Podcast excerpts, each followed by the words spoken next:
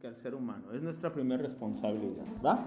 Ahora, vamos a ir a Éxodo 2, pero para agarrar necesitamos el contexto del último versículo, este, en el 21 y 22 del 1. Dice así, todos ahí, chavos. Dice, ¿eh? Dice, y por haber las parteras temido a Dios, Él prosperó sus familias. Estoy en el 21 del 1. A ver, otra vez. Éxodo 1, 21. Y les dije, para agarrar el contexto, vamos a retroceder dos versículos. Es mate simple, dos, ¿sí? Te regresas para atrás. Ok, y por haber las parteras temido a Dios, Él prosperó sus familias. Entonces Faraón mandó a todo su pueblo diciendo, echad al río a todo hijo que nazca, y a toda hija preservad la vida. ¿Qué hizo Faraón? Dijo, pues como no me hacen caso, está bien que nazcan. Hay más mujeres que hombres en el mundo. Y por eso hay muchas razones. En la guerra participan más hombres que mujeres. Hay muchas razones. ¿sí? Pero sí puede ser por varios factores que existan más mujeres que hombres. Luego dice en el 2. Fíjense que empieza la historia interesante del día de hoy. Un varón de la familia de Leví. ¿Quién era Leví? Necesito que me hermano mayor de las doce tribus. Del, uno de las doce tribus, Leví. Era hermano mayor de José. Era hermano mayor de José. De las doce tribus. ¿Quién era su papá de ellos? Jacob. Israel o Jacob, exactamente. ¿Sale? Muy bien. Ustedes no estuvieron en párvulos, ¿eh? No, pero tuvieron Génesis aquí. Y estaban bravos, ¿eh? Luego dice, dice, un varón de la familia de Leví fue y tomó por mujer a una hija de Leví. A ver, piensa un poquito, la ardillita. Eh, no, no agarró a una y otra tribu. Exactamente, había tribus, quiere decir que de las familias. ¿Cómo? Norteñismo. ¿Cómo? ¿Qué qué? Es que en el norte agarran a los primos y se los tiran. Ah, ya, ya, ya, ya, ya. No. Norteñismo. No, ojo para los que no estuvieron en Génesis, que no han aprendido de eso, acuérdense que en Génesis Dios les dio la, el mandato de que se multiplicaran. ¿Y cómo fue la única forma en que se multiplicaran Adán y Eva? Cuando sus hijos se casaban entre ellos y los primos y así. Es un plan de Dios para el inicio. Exactamente. no se llama norteñismo. Es norteñismo. No es cierto. ¿Por qué? Porque después Dios lo prohíbe y es pecado y trae consecuencias naturales. En Génesis no las había. Es una prima lejana. ¿Cómo? cuando es una prima lejana. Sí, la sangre es la que importa. Eso es lo que importa. Aunque sea muy lejano que vivan de aquí hasta Europa, si es sangre cercana, sigue siendo pecado. ¿Y si es primo de su primo? Eh, luego entramos al tema de, de hasta dónde entra, ¿no? Vamos a llegar al Levítico y ahí van a estar las leyes. Quien esté interesado, vamos a hacer una clase de eso, ¿sale? Donde vamos a ver esos detalles. Yo sé que ustedes quieren escuchar. Por ahorita le vas a dar la espalda ya, que por eso te decía que se queden ahí. Es que le vas a dar la espalda a alguien. No. Entonces, escuchen. Dice aquí que entonces que uno de la familia de Leví tomó a una mujer de la familia de Leví. O sea, eran de esa misma tribu. Y luego dice, la que concibió y dio a luz un hijo, y viéndole que era hermoso, les, le tuvo escondido tres meses. lo escondió. ¿sí? Lo escondió durante tres meses. El mandato era, en cuanto los tengan, avíntenlos al río. Ahora, la historia nos dice que sí lo estuvieron haciendo. Estaban aventando a los niños al río. Pero esta pareja, ¿sí? descendientes de Leví, ellos deciden no hacerlo. ¿Sí? ¿Y qué hacen? Lo guardan, pero durante tres meses, y yo pienso que empezó a ser ya más notorio. De muy recién nacidos, pues los tienen con el bibi y todo, y no pasa nada. Pero normalmente los guardias que pasaban por las calles de Egipto y todos los que estaban observando quienes tenían hijos, pues veían así como que, ¿habrá tirado su hijo? Y si empezaba a llorar el niño, no sé, pero tres meses ya tenía el bebé. Luego dice en el, en el 3, Dice, pero no pudiendo ocultarle más tiempo, tomó una arquilla de juncos y la calafateó con asfalto y brea, y colocó en ella el niño y lo puso en un carrizal a la orilla del río.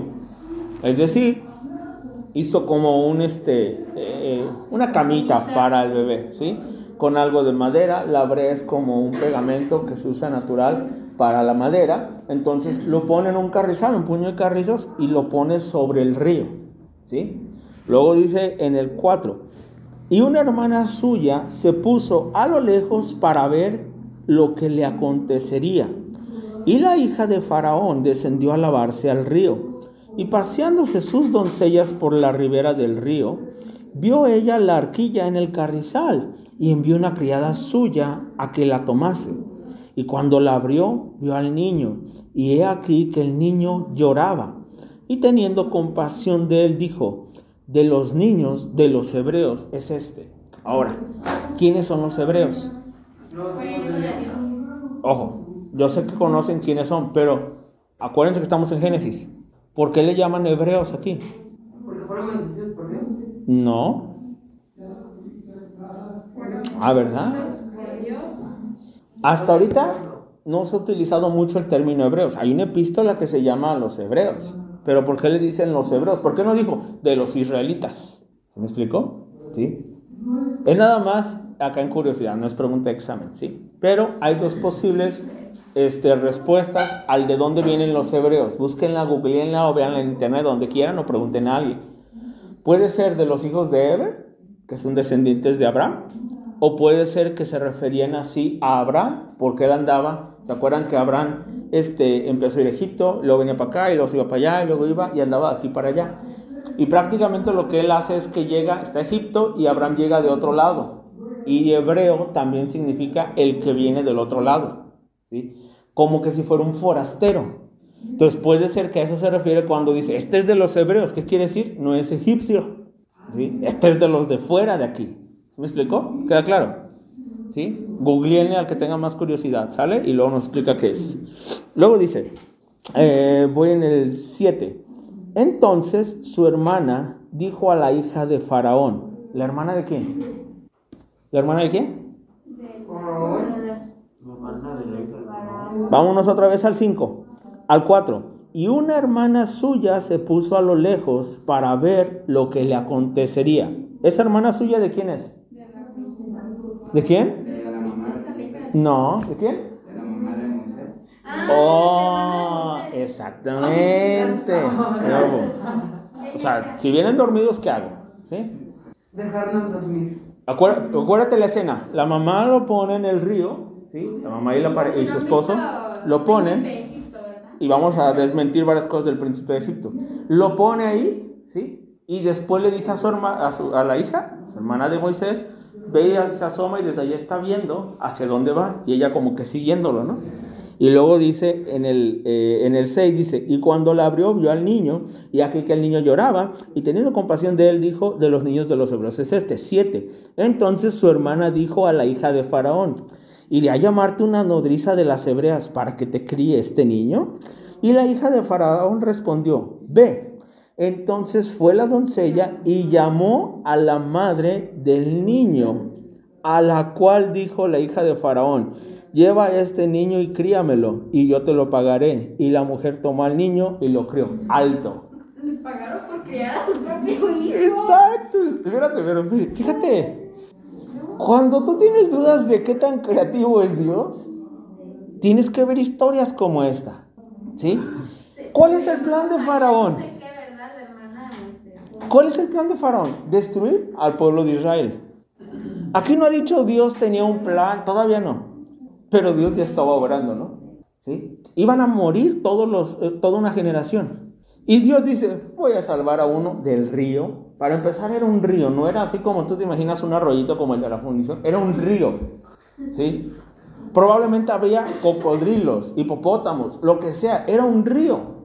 Porque muchas veces en las películas, hay una en la del príncipe de Egipto, me gusta mucho que ahí sí la pintan de una forma este, pues más realista, en la que no se ve así como en varias escenas yo he visto que ponen al bebé así y el bebé así ni despertó, así como que sí. sí y el agua así como que no hay nada. No, y en la película. Eso no es un- Sí, en la película sí se ve un hipopótamo, se ve un cocodrilo, o sea, eso era un río. ¿sí? Y considera que en ese entonces todavía no había tanta escasez de animales o tanta extinción de animales. Entonces sí estaba poblado el río, ¿no? Entonces Dios eh, preserva la vida de ese pequeñito y fíjate lo que pasa. Ahí donde dices tú, la coincidencia, que yo le llamo la providencia de Dios, ¿sí? hace que cuando, fíjate cómo Dios este, sincroniza los tiempos, ¿no? La hija de Faraón va a bajar al río. En ese momento tienen el plan los de acá de dejar a Moisés en el río. Sincronización perfecta para llegar aquí. Ah, pero también está la hermana. La hermana viene de este lado. Los tres coinciden, ¿sí? Y fíjate el plan tan sofisticado y en probabilidades es muy difícil de que ocurriera. Pero fíjate lo que pasa. Llega la hermana y luego la hermana le dice, ¿quieres que te consiga una nodriza de las hebreas para que te críe este niño? Porque la hija de Faraón no lo iba a criar. Y le dice, sí. Y ya le habla. ¿Y a quién le habla la hermana? A su mamá. Y ya le dice, ah, mira, me la encontré. Sí, que ella te lo cuide. Y la mamá, yo imagino, de, de, Moisés llegó así, no, sí, yo me puedo encargar de él, sí, mucho gusto, ¿no? Se lo lleva y lo va a criar. Y espérate, le va a pagar, le va a pagar por hacerlo, ¿sí? Chavos, Dios es muy creativo. ¿Se acuerdan? Acuérdense de la que dice el pastor Chivo Olivares. El pastor Chivo Olivares dice que Dios es como un gran villarista. Como aquellos que son de que, cóbrense la escena, hay una bola aquí y otras dos bolas acá. Y un buen villarista en la mesa de este carambola, creo que le llaman, tiene que pegarle con una a otra y a la otra. Y es difícil, se necesita mucha creatividad. Dios tiene más creatividad que eso. Dios no le pega a tres, le pega como a cien. ¿sí? Y de un tiro. ¿sí? Y este es solo el inicio. Y tú dices, Oye, ¿dónde es el mejor lugar para ocultar al redentor de Egipto? Al que va a liberar al pueblo de Israel de Egipto, perdón. ¿Dónde? En la casa de Faraón, déjalo meter. Que le enseñen leyes, que lo hagan erudito, que lo mantengan bien, que le den bien de comer, que me lo mantengan listo porque lo voy a utilizar después. Ese es Dios, ¿sí? Luego dice ya en el, en el 10, y cuando el niño creció, ella lo trajo a la hija de Faraón, la cual lo prohijó. ¿Qué quiere decir prohijó? Es parecido a la adopción. Exactamente. Sí, le dijo, ¿sabes qué? No le dijo, no llegó y le dijo, eh, pues aquí te traigo a mi hijo. No, ella dijo, ah, mira, pues aquí está el que me pagaste tú porque te lo criara, aquí está. Y la hija de Faraón dijo, va, tú vas a ser mi hijo. ¿Sí? Luego dice en el, ahí al final dice, y le puso por nombre Moisés, diciendo, porque de las aguas lo saqué. Eso significa Moisés, ¿sí? Entonces, cuando dice prohijó, ¿sí? Quiere decir que Moisés iba a tener los derechos de uno de los hijos de Faraón, iba a tener muchos privilegios, como un príncipe, por eso la película se llama El príncipe de Egipto, ¿sí? Luego, la historia, la historia nos dice del 10 al 11 ocurre un lapso de tiempo y fíjense lo que dice. En aquellos días sucedió, eh, pongan atención a esto, que crecido ya Moisés salió a sus hermanos y los vio en sus duras tareas y observó a un egipcio que golpeaba a uno de los hebreos, sus hermanos. Tipo aquí las que han visto los que han visto el príncipe de Egipto. En el príncipe de Egipto parece como que si Moisés no supiera que él era del pueblo de Israel. Bueno, en Éxodo todo indica que Moisés sabía perfectamente que era del pueblo de Israel. ¿Por qué? Porque lo crió su mamá y luego lo trajo a Faraón. Así es como está aquí en la historia, ¿sí? Por eso es bueno saber qué dice la Biblia y no nada más ver la caricatura, ¿de acuerdo? Pero entonces dice aquí la escena es que él sale, ve que están golpeando uno de sus hermanos Obviamente no era su hermano de sangre tal cual, sino que era uno de los hebreos, un israelita, exactamente. Dice, entonces miró a todas partes y viendo que no parecía nadie, mató al egipcio y lo escondió en la arena. ¿Qué pasó? Que él sale, ¿sí? Él sale y este, ve que están golpeando a uno de sus hermanos, ¿sí? Y este voltea y vio y dijo, sí me lo chuto. Date cuenta, ¿Sí? Miguel, toma tu brazo. ¿Tú qué? Duriazo. ¿Cómo no? no? Bueno, lo ve y lo golpea. Lo mata a escondidas. ¿Sí? A escondidas cuando nadie lo vio. ¿Dónde vivía Moisés en ese entonces? En el palacio con Faraón, en Egipto. O sea, todos estamos en Egipto, pero Moisés no estaba con los hebreos, Moisés estaba en el palacio de Faraón. Ahora, dice después el 13, al día siguiente salió y vio a dos hebreos que reñían. Entonces dijo al que maltrataba al otro, ¿por qué golpeas a tu prójimo? Y él respondió, ¿quién te ha puesto a ti por príncipe y juez de nosotros? ¿Piensas matarme como mataste al egipcio? Entonces Moisés tuvo miedo y dijo, ciertamente esto ha sido descubierto. ¿Qué pasó? Alguien lo vio. Alguien se enteró. Moisés trató de ocultar eso que hizo. Pero alguien lo vio y luego después hay una riña entre otros de, sus, de los hebreos y él los ve y dice, "Ey, ch, ch, no discutan entre ustedes. ¿Y qué le dicen ellos? ¿Qué? ¿Tú quién eres o qué? ¿O nos vas a matar como lo hiciste con el otro? Pues imagínate, se habían enterado de qué había pasado. ¿sí? Luego dice ya ahí en el, en el 15, oyendo Faraón acerca de este hecho, ¿que- ¿de cuál hecho? De que mató a alguien, ¿sí? Que. Dice, procuró matar a Moisés, pero Moisés huyó de delante de Faraón y habitó en la tierra de Madián, ¿sí? Entonces, alto aquí, ¿sale? Bebe Moisés, nace, lo echan al río, lo agarran ahí en el río, la hija de Faraón y su hermana, se lo llevan a su mamá, lo cría, lo traen ante Faraón otra vez, crece, sale de ahí, vea que están golpeando a sus hermanos, mata a un egipcio, ¿sí? lo descubren, ¿sí? lo descubren y él qué hace? Huye de ahí porque también Faraón buscaba a Moisés para matarlo. ¿sí? ¿Hasta ahí todos vamos bien? ¿Sí? Sí. Zuli, ¿no te has dormido? Va, Zuli. ¿Sí va? Dice en el 16, y estando sentado, ah, es que esta es una historia de para cómo buscar pareja, buscar esposo o esposa. Te lo vas a perder. Sí, qué bueno. Pongan atención, ¿eh, señoritas? Fíjense. Dice, y estando sentado junto al pozo, siete hijas que tenía el sacerdote Madián vinieron a sacar agua para llenar las pilas y dar de beber a las ovejas de su padre. ¿Cuántas hijas? Siete. ¿Quién era su papá? Madián. Madián. ¿Y qué era este hombre? Un sacerdote. ¿Sale? Sacerdote Madián. Dice, mas los pastores vinieron y las echaron de allí. Entonces Moisés se levantó y las defendió y dio de beber a sus ovejas. Y volviendo ellas a Reuel su padre, a ver, o se llama Madián o se llama Reuel. Tenía dos nombres. Eso, ahorita vamos a ver que eran tres. Vas a ver, ahí cosas interesantes. Ya vimos ahorita que dice Madián y ya vimos que fue a su padre Reuel. ¿Sí? Vamos a seguir. Él les dijo, ¿por qué habéis venido hoy tan pronto? Ellas respondieron, un varón egipcio nos defendió. Alto. ¿Cómo supieron que era un egipcio el que las había ofendido? ¿Eh? ¿Por la vestimenta?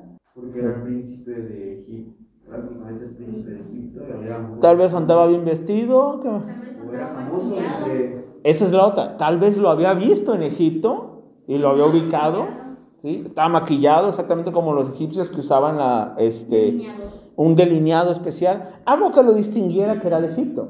Y él le dice, oye, un varón de Egipto. Así le dice, un varón egipcio.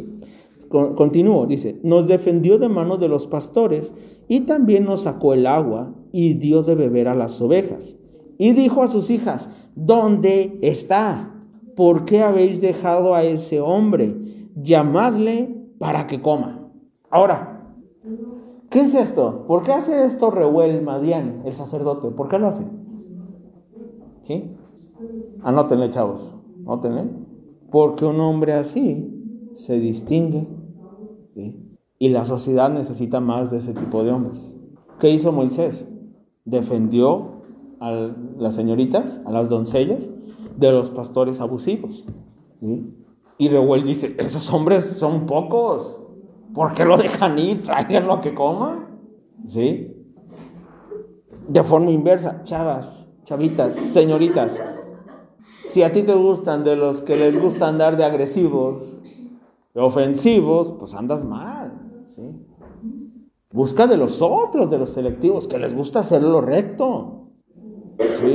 Y chavitos, hay que buscar hacerlo recto. ¿sí? Luego dice ahí, dice, y Moisés convino en morar con aquel hombre y él dio a su hija Séfora por mujer a Moisés. Vámonos. Bodorio. ¿eh? Bodorio. O sea, ese Marián, ese Reuel, ese traía luego el ojo bien clavado sobre las personas correctas. Este dijo, me gustas para yerno. Me gustas para yerno. ¿sí? Oye, qué padre es cuando un papá cuando un papá y mamá dicen, ese fulanito me gusta allá. Me gusta. ¿Sabes por qué? No por dinero. ¿Tenía dinero Moisés? ¿No? Sí, sí. Andaba errante. Sí, pero no corrieron. Lo corrieron, pero traía un contexto en el que estaba ya como a un forastero, como alguien que andaba de vagabundo. No traía todas las riquezas de Egipto. Pero Reuel, Madián, lo que ve en él es un hombre que es íntegro, un hombre que busca el bien de los demás, defensor, protector. ¿Sí? No sabe todavía lo mejor que es asesino. No sabe todavía lo mejor que se chutó a uno de los egipcios. Pero él empieza a ver sus acciones y dice, no, sí, y le da a su hija que se llamaba Séfora. ¿Nombres para sus niñas? Ahí está, Séfora. Luego dice ahí en el, en el 22, dice, y ella le dio a luz un hijo y él le puso por nombre Gersón, otro nombre para sus hijos, ¿va? Gersón, porque dijo, forastero soy en tierra ajena, eso significa Gersón, ¿va? ¿Eh? Luego dice en el 23, aconteció que después de muchos días murió el rey, el rey de Egipto, y los hijos de Israel gemían a causa de la servidumbre, y clamaron, y subió a Dios el clamor de ellos, con motivo de su servidumbre y oyó Dios el gemido de ellos y se acordó de su pacto con Abraham, Isaac y Jacob y miró Dios a los hijos de Israel y los reconoció Dios. Ahora, aquí vamos a hablar un poquito acerca de Dios. ¿sí? Porque esos últimos dos versículos están así como que, eh, si los lees así como cualquier texto, vas a decir, ah, caray, se le había olvidado Dios que tenía ahí el pueblo de Israel. Los reconoció. Ah, no los veía bien Dios, así como que, ah, ¿serán esos o serán los de acá? ¿Dónde se me fueron? ¿Sí? ¿Qué pasó ahí, no? Uno de los atributos de Dios es que Él es omnisciente, que Él es omnipresente, que Él todo lo sabe. ¿Tú crees que no había visto ya la servidumbre en la que estaba su pueblo? Ya lo había visto. Pero dice hasta aquí que entonces clamaron los israelitas, empezaron a clamar a Dios porque estaban en una esclavitud.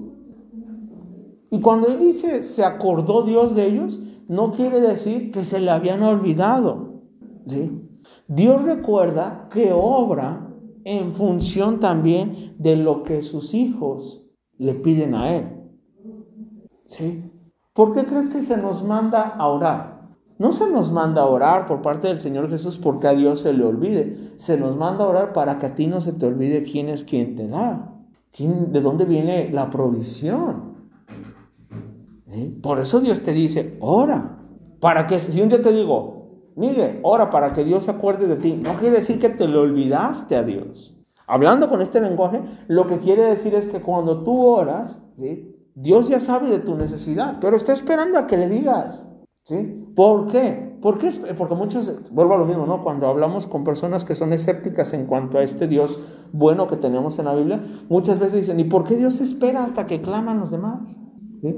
¿Por qué? Porque ahí se denota una actitud de humildad de nuestra parte. Dios puede, es más, ¿cuántos creen que Dios hubiera podido liberar al pueblo de Israel sin Moisés? ¿Lo podría haber hecho? Pues sí, manda un rayo que mate a todos los egipcios y ya. O sea, era muy fácil. Pero Dios obra a través de las personas. Yo una vez lo he dicho acá, chavos, ¿cuántos saben que si Dios quisiera, podría mandar ángeles y los ángeles harían mejor trabajo que nosotros predicando el Evangelio. Lo haría. ¿A poco crees que un ángel no podría predicarles a ustedes mucho mejor que yo? Lo haría.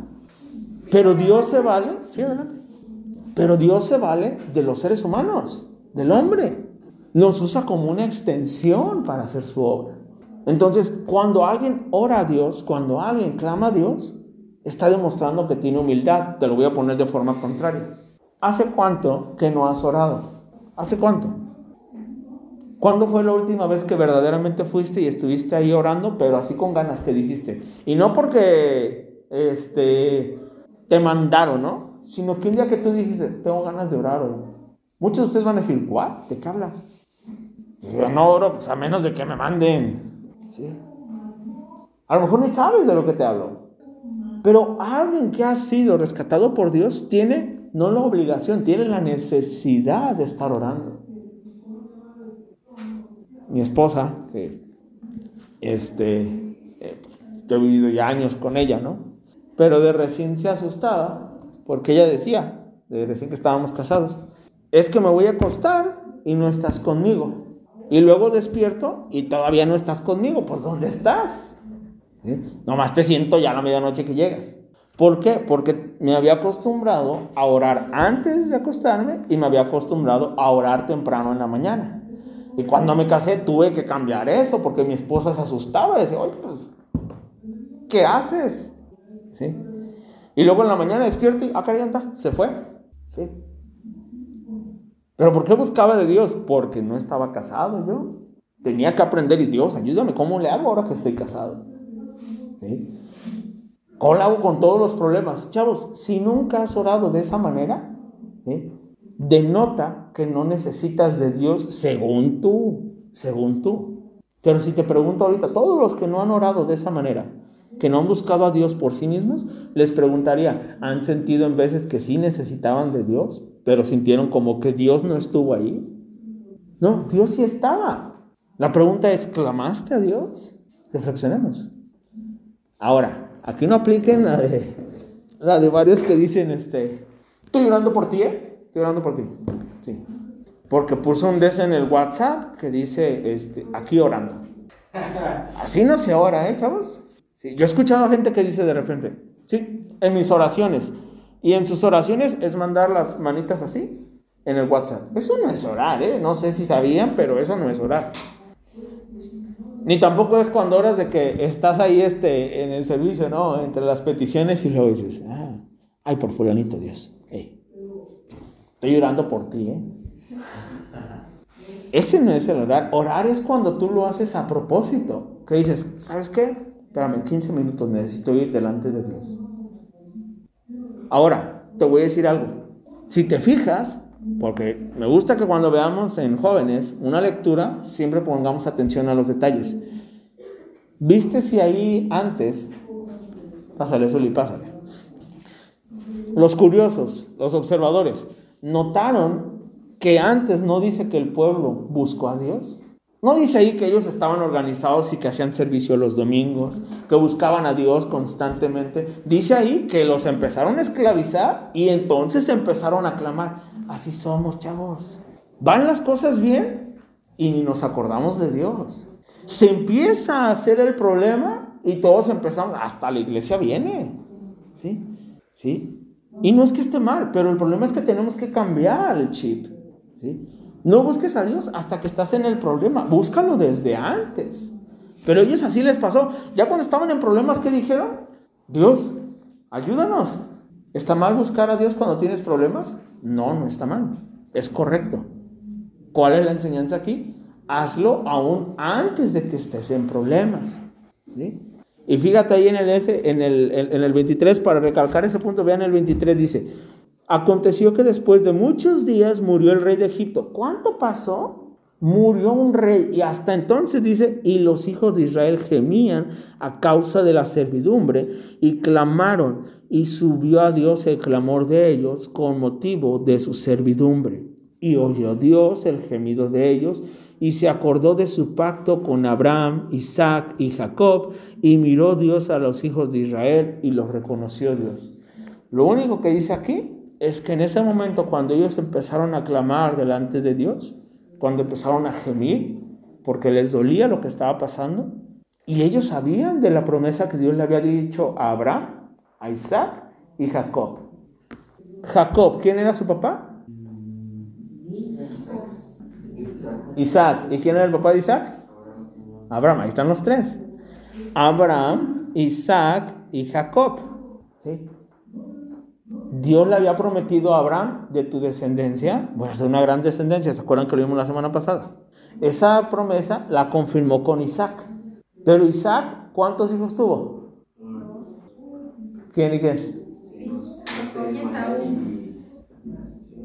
Isaac. Jacob y Esaú. Jacob y Esaú. Ah. Jacob y Esaú.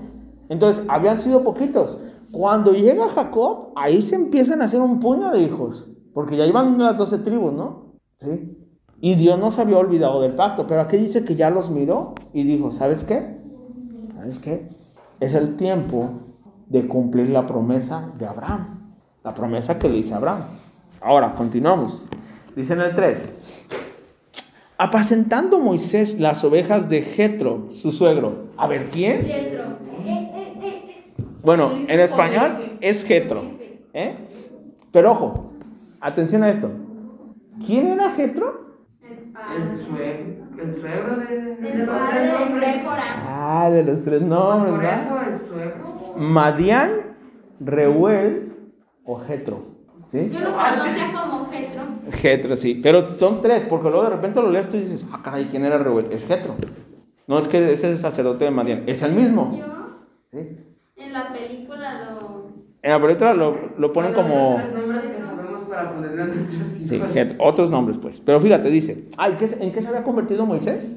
El fuego. Eh, Digo, no, el eso- En esa época todavía, Todavía no. había hijos. El padre. No, sí, acaba de tener un hijo. Sí, pero fíjate, fíjate lo que dice ahí. Apacentando Moisés las ovejas de Jetro su suegro, sacerdote de Madián. Madián era la región, ¿sí? Y muy probable le pusieron Madián por alguna razón de él, muy probablemente, pero es la misma persona. Dice, llevó las ovejas a través del desierto y llegó hasta Oreb, monte de Dios. ¿Dónde llegó? Oreb. monte de Dios. Di Oreb. Oré. Oreb, monte de Dios. Dice, y se le apareció el ángel de Jehová en una llama de fuego en medio de una zarza. Y él miró y vio que la zarza ardía en fuego y la zarza no se consumía. ¿Cómo es la escena? ¿Sí? Dice que el ángel de Jehová se aparece. Normalmente cuando alguien habla del ángel de Jehová, es sinónimo de Jesús. ¿sí? Normalmente ese es el ángel de Jehová. ¿sí? O la presencia misma de Dios. Pero ¿cómo llama la atención de Moisés? Pues que está como un arbusto Se está quemando y no se quema. y se está quemando y no se quema. O no se termina de quemar. O sea, tiene fuego y no se quema. o tiene fuego y no se quema. Tú imagínate, tengo una hoja aquí, saco el encendedor y la prendo, ¿no? Y no. Y están aquí ustedes viéndome. Y pues tú qué esperas? Eventualmente se le van a quemar los dedos. ¿Sí? Eventualmente se va a destruir. Pues ¿qué pasaba? Que esta cosa seguía en fuego. Y no se quemaba. No se consumía. Ahí seguía. Entonces Moisés así como, imagínate a Moisés, no va con las ovejitas. Ah, se está quemando un arbusto. ¿Se está quemando? Y así como que... Ok, se sigue quemando. Estoy quemando, más ¿Sí? no. Entonces, imagínate a Moisés, ¿no? Moisés así como de, ¿qué, qué pasa, no? O sea, y quiero que lo pienses así porque de repente no pensamos en cómo se sentía Moisés cuando pasó eso. ¿Sí? Moisés no sabe ni que Dios tiene un plan. Moisés a lo mejor ni sabe de que él va a hacer algo tremendo, ¿no? ¿Sabes por qué digo que te pongas en esa situación? Porque en vez así somos los chavos. Estoy papaloteando todo por las tortillas. Y no sabes que Dios te quiere usar como maestro. O Dios te quiere usar como pastor. O Dios te quiere usar en un ministerio. Pero ahí vas papaloteando, ¿no? Así, así andaba Moisés. Y Moisés ahí estaba y de repente ya como que, ah, la zarza. ¿Sí? Tú andas ahí de repente y, ah, hubo cambios en mi vida. Dios me dio una segunda oportunidad. ¿Sabe? ¿Sí? Pero fíjate lo que pasó. Dice en el 4, viendo Jehová que él iba a ver lo llamó Dios de en medio de la zarza y dijo, Moisés, Moisés. Moisés. Y él respondió, heme aquí. Ahora imagínate, aquí no lo pone. Pero imagínate el sustazo que se dio Moisés. O sea, él lleva con las ovejitas, ve la zarza y así como que de, deja ir a ver, ¿no? Que, que algo, algo está pasando aquí. Se acerca él a la zarza y cuando se acerca de dentro de la zarza, se oye la voz que le dice, Moisés. No, pues imagínate. Olvidado. Ahí les va, ahí les va. Hace tiempo me acuerdo que algunos ya han escuchado este testimonio, pero me acuerdo y yo les conté que de joven me metí en un asunto de, de, de la Ouija y esos rollos, ¿no? Y andaba asustado, ¿sí? Y cuando pasó eso, este, ¿no lo habían escuchado o qué? Sí, lo conté como dos veces en, no me acuerdo que vimos el tema, pero rapidísimo. Empecé a ir con los cristianos. Cuando me iba a ir a Guadalajara por un congreso de jóvenes, este, antes de irme, la persona con la que fui a jugar y con la que tenía varias cosas de, de esos asuntos, me dijo, dijo, y la entidad tenía un nombre, dijo, dijo que te va a llamar a las 10. Y yo estaba asustado, chavos, honestamente. Entonces, yo me acuerdo que dije, ay, yo ya no quiero saber nada de eso. Y me fui. Estaba en Guadalajara y fue el primer día del congreso. Fui al congreso y yo fue la de las primeras veces que vi algo de los cristianos y todo. Y yo llegué emocionado a la casa de mi tía en Guadalajara. ¿Sí? Todos nos dijeron, ya acuéstense porque mañana el congreso inicia a las 9 y todo, ¿no? Entonces, estábamos por acostarnos y yo estaba nervioso. Porque ya me habían pasado cosas estando acá en Tequila. Entonces iban a ser las 10 y yo estaba nervioso. Y estaba con mi primo y me acuerdo que le dije que yo me quería acostar, yo tenía miedo. Y me dijo, no, vente, hay que orar primero.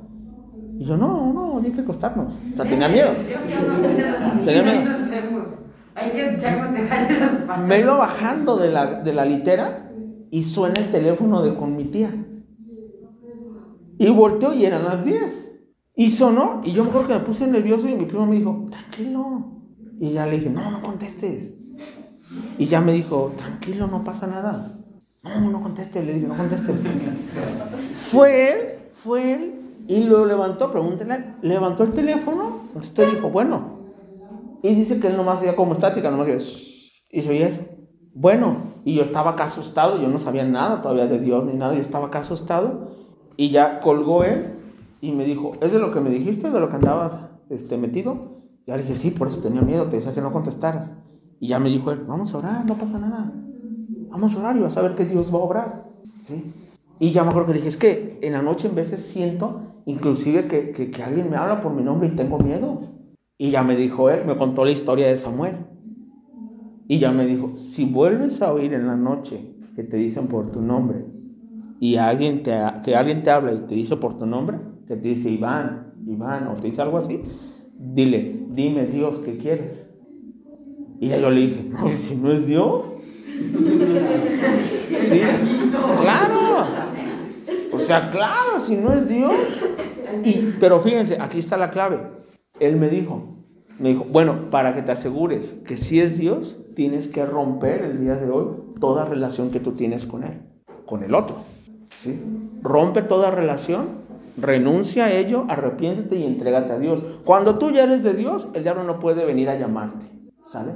Y me acuerdo que oramos en esa noche y todo. Y a los siguientes días me acuerdo que estaba acostado y me acuerdo que en una noche no estaba, no oí, estaba soñando que me decían, Iván, Iván, y que yo estaba acostado en el sueño, en un sueño, en un ciclo infinito, Medio o sea, en un sueño soñando, ¿no? Entonces, estaba acostado, así fue, pero yo soñaba que me decían, Iván, Iván, Iván. y al inicio, no, al inicio sentí miedo. No, estaba en Guadalajara, no estaba mi mamá. Pero al inicio sentí miedo. Y ya después de un rato me acordé de lo que dijo mi primo, ¿ah? Y nomás me acuerdo que dije, Dios. Y dije, tengo miedo. Yo nomás eso dije, Dios, tengo miedo. Y en el sueño vi que este, abajo, en la puerta de donde yo vivía, en la entrada, estaba un pastor y que me decía, ten estas Biblias y ve y llévalas. Y entonces desperté y dije, ah, dije, si es cierto lo que dijo mi primo. Y le conté a mi primo, fíjate que soñé así, así, así. Y me dijo él, puede ser que Dios te esté hablando para algo. ¿sí? Puede ser que es lo que quiere hacer. Dios quiere hacer algo contigo, pero tú no te mueves. Pero y ahora que le respondiste, Dios tiene entonces algo que tienes que hacer. Ah, bueno, bueno, está bien, está bien.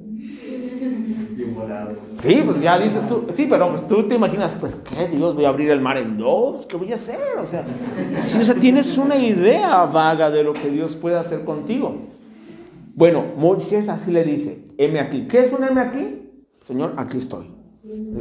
¿Cómo debes de responder a Dios? Señor, aquí estoy. Nada de peros, ¿eh? Uy, Señor, te tengo un montón de hueva ahorita. ¿Sí? Ay, es que la tarea, Dios. ¿Sí? No. Heme aquí, Señor. Ahora fíjate, vámonos en, al 5. Y dijo, no te acerques, Dios le dijo a Moisés, quita tu calzado de tus pies, porque el lugar en que tú estás, tierra santa es. ¿Qué le digo? Quítate los zapatos, lo que traigas, quítatelo. ¿Por qué? ¿Por qué los zapatos? Porque no lo ha explicado el pastor. Normalmente los zapatos pisan lo que sea. ¿Sí? De hecho, tú no te subes a la cama con zapatos porque puedes traer muchas cosas en tus zapatos y son sucios regularmente. Y lo que Dios estaba haciendo con Moisés era decirle, Moisés, estás a punto de entrar en terreno santo. ¿Ya viste la zarza que no se consume? ¿Ya viste que se quema y se quema? ¿Ya escuchaste mi voz? Aguas cuando te acerques aquí, Moisés. Aguas. ¿Sí? Lo estaba preparando. ¿Por qué? Porque hay muchos chavos que quieren acercarse a Dios, pero quieren seguir con la basura que traen. Oye, Iván, yo puedo seguir yendo a la iglesia y todo y seguir viendo las porquerías que veo en internet. No, no. Y esto va a empezar a filtrar. ¿Quieres acercarte? Quítate los zapatos. Quítate toda la basura que traes. Ya te llamó la atención Dios, ya viste esa zarza y ahora Dios te llama, ya te acercaste, pero Dios te dice, ¿sí quieres acercarte, mi hijo? Deja toda esa basura. Deja los pensamientos, tus ideas, lo que quieres ver en internet, en la tele, lo que piensas, las películas que acostumbras a ver. Todo eso empieza a dejarlo, porque es suciedad. Y luego fíjate, le dice, y dijo, yo soy el Dios de tu padre, Dios de Abraham, Dios de Isaac y Dios de Jacob. Entonces Moisés cubrió su rostro porque tuvo miedo de mirar a Dios. ¿Sabes qué tenía aunque sea Moisés? Tenía temor de Dios. ¿Sabes qué hizo Moisés? Cuando lo ve, o sea, muchos hacen esa escena, que con la misma túnica se tapa, porque entre los del pueblo de Israel siempre se escuchaba que a Dios nadie le podía ver. Y él por respeto, ¿sí? por reverencia a Dios, se tapa y dice, yo no te puedo ver, Dios. Pero ahora quiero que pienses en algo. Quiero que pienses en algo. ¿Tú crees que Moisés no pensó en lo que había hecho en Egipto? Vueltas. ¿Tú crees que Dios no sabía de lo que había hecho en Egipto? ¿Eh? O sea, si Faraón lo buscaba para matarlo, cuando se le, se le presentó Dios, ha de haber dicho, hasta aquí, ¿Eh? hasta aquí llegué. Entonces, él se cubre en reverencia. Y fíjate lo que pasa. En el 7, dijo luego Jehová, bien he visto la aflicción de mi pueblo que está en Egipto, y he oído su clamor a causa de sus exactores pues he conocido sus angustias, y he descendido para librarlos de mano de los egipcios y sacarlos de aquella tierra a una tierra buena y ancha, a tierra que fluye leche y miel, a los lugares del cananeo, del eteo, del amorreo, del fereceo, del ebeo, del jebuseo y todos los feos. Todos iba a llevarlos para allá. ¿Sí? Ahora, piensen ellos, porque esos que dijo ahorita Cananeo, el Ebeo, el Fereceo, todos ellos van a ser los enemigos del pueblo de Israel. ¿Sí? ¿De quiénes eran descendientes unos de ellos? ¿De quién? ¿Cómo sabes? Bueno, de Cam. Ajá. De, Cam, vienen todos esos. Vienen todos ellos. Ahora, ¿se acuerdan que hubo un pleito en Génesis? ¿Sí? ¿Hubo un pleito a causa de qué? De que no andaba mareado. De que Noé tomó vino, se embriagó y vimos una clase, no voy a llegar otra vez a eso porque luego me dejan una hora ahí, pero ahí dice que Sem, Cam y Jafet eran los hijos de Noé. Cam, ese hijo, dice que vio y faltó el respeto a su padre de alguna manera, vio la desnudez de su padre, lo deshonró. Y Sem no hizo lo mismo, sino que Sem fue y la cubrió y dice que de espaldas se fue para no mirar la desnudez de su padre, se fue de espaldas para no mirarlo, pero Cam lo deshonró. Cuando despierta Noé, maldice a Cam. ¿sí? Y de la descendencia de Sem viene Abraham. vienen todos hacia abajo, desde ahí vienen de Sem. Y los de Canaán vienen desde con Cam. Entonces hay tres descendencias, Sem, Cam, Jafet. Los israelitas vienen de con Sem, los cananeos vienen de con Cam y los de Jafet por ahí andan, ahí también andan los egipcios y todos por ahí andan. Pero lo que quiero que veas ahorita es que Dios le dijo a Abraham que su descendencia es la que iba a bendecir. Y ahorita le está diciendo, le está añadiendo más al plan. Le dice, te voy a sacar de aquí y vas a conquistar la tierra de esos que son tus hermanos en última instancia, ¿sí? Descendientes de Cam, de los de Canaán. Y ahora, ahorita aquí viene la, oye Iván, pero ¿por qué ese Dios? Quiere que vayan y maten otra tierra y quieren que destruyan y todo. ¿Qué pues? Bueno, cuando lleguemos ahí, vas a ver qué tipo de habitantes eran. Vas a ver qué tipo de prácticas tenían esos tipos. ¿eh? Nínive y algunos otros, ¿no? Pero ojo, para terminar, que ya se nos acabó el, tiempo. Dice en el 9, el clamor pues de los hijos de Israel ha venido delante de mí, y también he visto la opresión con lo que los egipcios los oprimen. Ven por tanto ahora y te enviaré a Faraón para que saques de Egipto a mi pueblo, los hijos de Israel. Ahora, ¿de dónde venía huyendo Moisés? De Egipto. ¿Y qué le dice Dios? Que vaya a Egipto. Quiero que vayas a Egipto con Faraón. Es lo mismo que pasa cuando Dios te llama. Es lo mismo. Hay gente cuando venimos a la iglesia, ¿soy? Hay gente cuando venimos a la iglesia y chavos que tú dices, no, ya vine aquí, yo quiero estar con los de la iglesia. Y luego le dices, sí, pero tienes que ir a la escuela. No, es que allá tengo puros amigos que así, así, así. Quiero que vayas para allá. Dios, pero es que este, quiero que vayas y confrontes algo.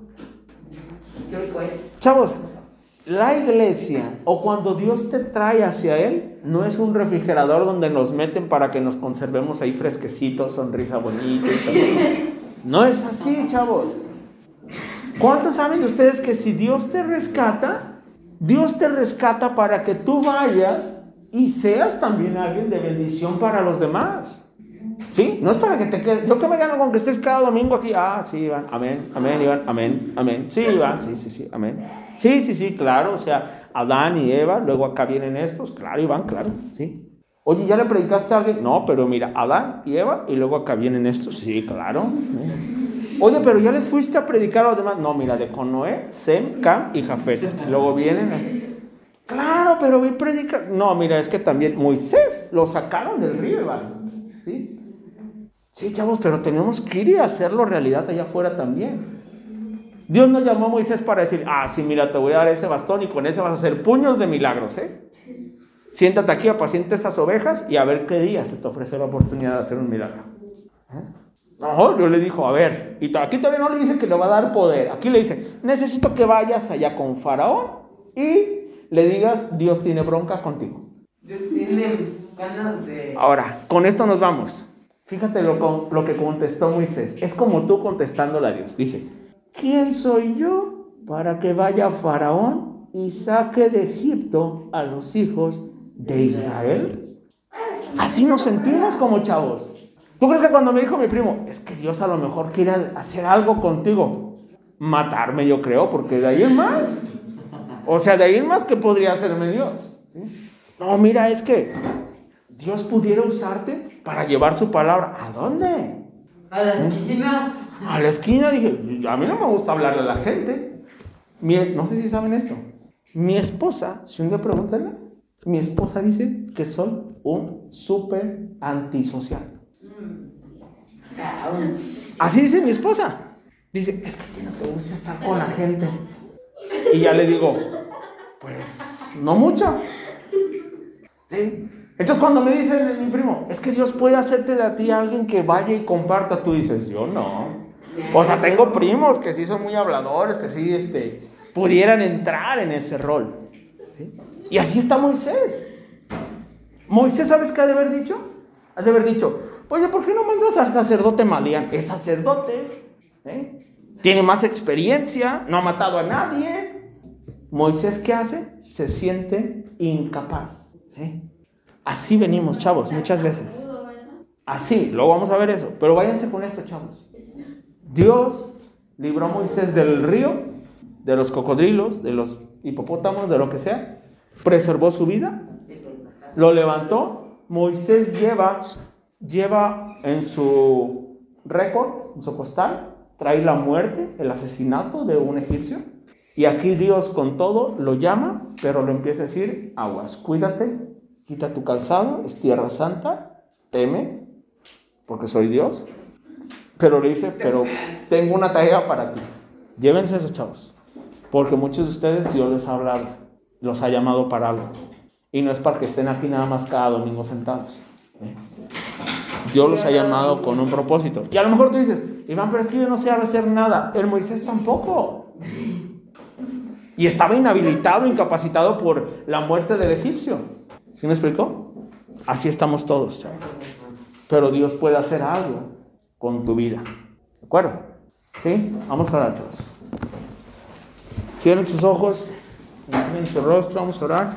Padre, te agradecemos por tu palabra, Señor, por la vida de Moisés que tú preservaste, Señor. Gracias porque en este capítulo hemos visto cómo tú, un Dios soberano, un Dios poderoso, creativo, Señor, y sin duda alguna perfecto, tuviste el plan, Señor, de preservar la vida de Moisés desde el inicio. Y aún, Señor, cuando hubo trabas como esa matanza de niños que hubo en Egipto, aún, Señor, cuando hubo trabas cuando él asesinó a este egipcio, y que hubo trabas cuando él huyó, todas estas trabas que hubo, Señor, no obstaculizaron tu plan para él, sino que tú ibas a cumplir sí o sí lo que tú querías hacer con él, Señor. Padre, que cada uno de estos chavos también pueda encontrar en ti ese llamado y aquellos que tú ya has llamado, Señor, y que les has dicho que se acerquen, pero que primero limpien su calzado, primero limpien su vida, primero hagan a un lado toda la basura que venían cargando. Padre, que sean obedientes, Señor, que tengan temor de ti y que puedan ponerse en tus manos para ser de bendición y para servir a un plan que tú tienes para todos aquellos que se rinden, Señor, ante ti. Los bendigo, Señor, a cada uno de estos chavos. Obra en ellos todos estos días. Obra en ellos desde ahora, Padre, en el nombre de Jesús. Amén.